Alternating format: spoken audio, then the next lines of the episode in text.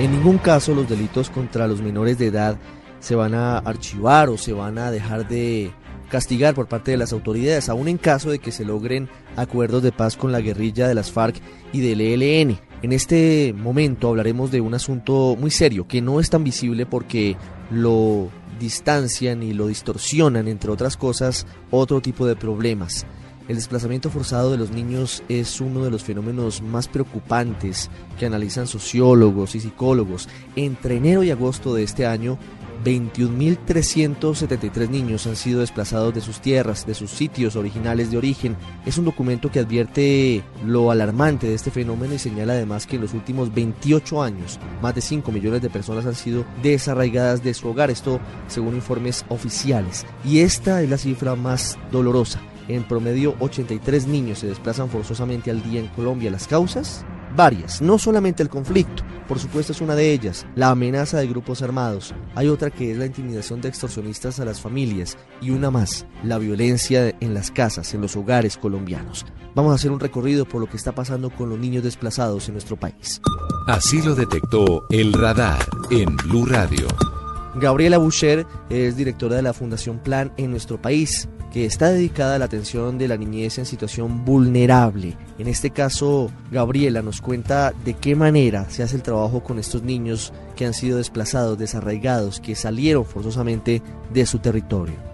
Las razones para el desplazamiento forzado son múltiples. Nosotros hablamos sobre todo de cuál es la afectación para los niños y las niñas y sus familias cuando tienen ese desarraigo forzado y para un niño y una niña sobre todo es perder todo lo que ha sido su entorno desde que nació y, lo que relaciona con su identidad. Entonces es un golpe muy duro a una temprana edad que tiene afectaciones para toda la vida y es importante saber que realmente en Colombia es casi es el 10% de la población ha pasado por esta situación Estadísticamente sabemos que hay más mujeres solas con sus hijos que salen desplazadas, entonces la población es mayoritariamente de mujeres, niñas y niños y la afectación muy específica para los niños y las niñas es que están en una etapa de desarrollo en todo sentido, entonces en este momento hay una vulnerabilidad muy grande en el momento del desplazamiento que hace que haya menos acceso a los alimentos, a la salud, a la educación, a todo ese entorno que el niño o la niña requiere, la seguridad, entonces la afectación es mucho mayor que para un adulto. Por ejemplo, en 2011 había alrededor de 50 mil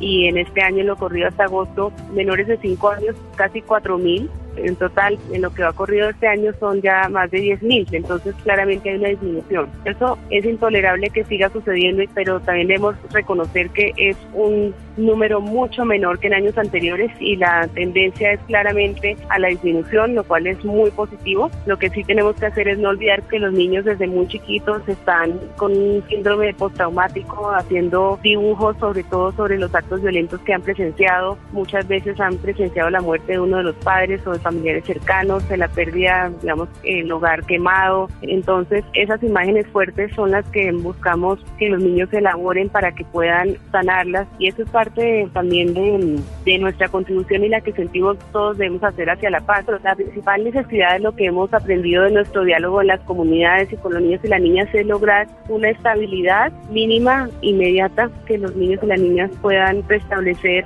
su ciclo educativo lo más pronto posible. Eso es lo que más les va a ayudar a rehacer sus bases para la siguiente etapa de su vida. Esto no son solo soluciones de políticas públicas o de instituciones del Estado, sino que cada uno de nosotros podemos ser incluyentes de la población desplazada de las víctimas o excluyentes si es una escogencia que tiene implicaciones para, para todos. Entonces, a lo largo de los últimos años, nosotros hemos presentado estudios y hemos mostrado cómo es de fundamental enfocarse de manera diferencial en la atención. Entonces, eso es lo que muchas entidades del Estado ya han adoptado, con todo el reto que eso implica en la dificultad, porque significa que la atención a una niña indígena es distinta a la de un niño afrodescendiente o a una mujer de la costa, diferente a una mujer de, de Chocó y así. Entonces, la complejidad de la problemática hace que se requieran unas intervenciones muy diferenciadas y ese enfoque diferencial es el que el país realmente ha ido adoptando y poniendo en marcha. Entonces, en ese reto estamos avanzando y cuando vemos los casos de las personas que han sido atendidas y que realmente puedan rehacer su proyecto de vida, pues cada uno de esos casos vale la pena, es importante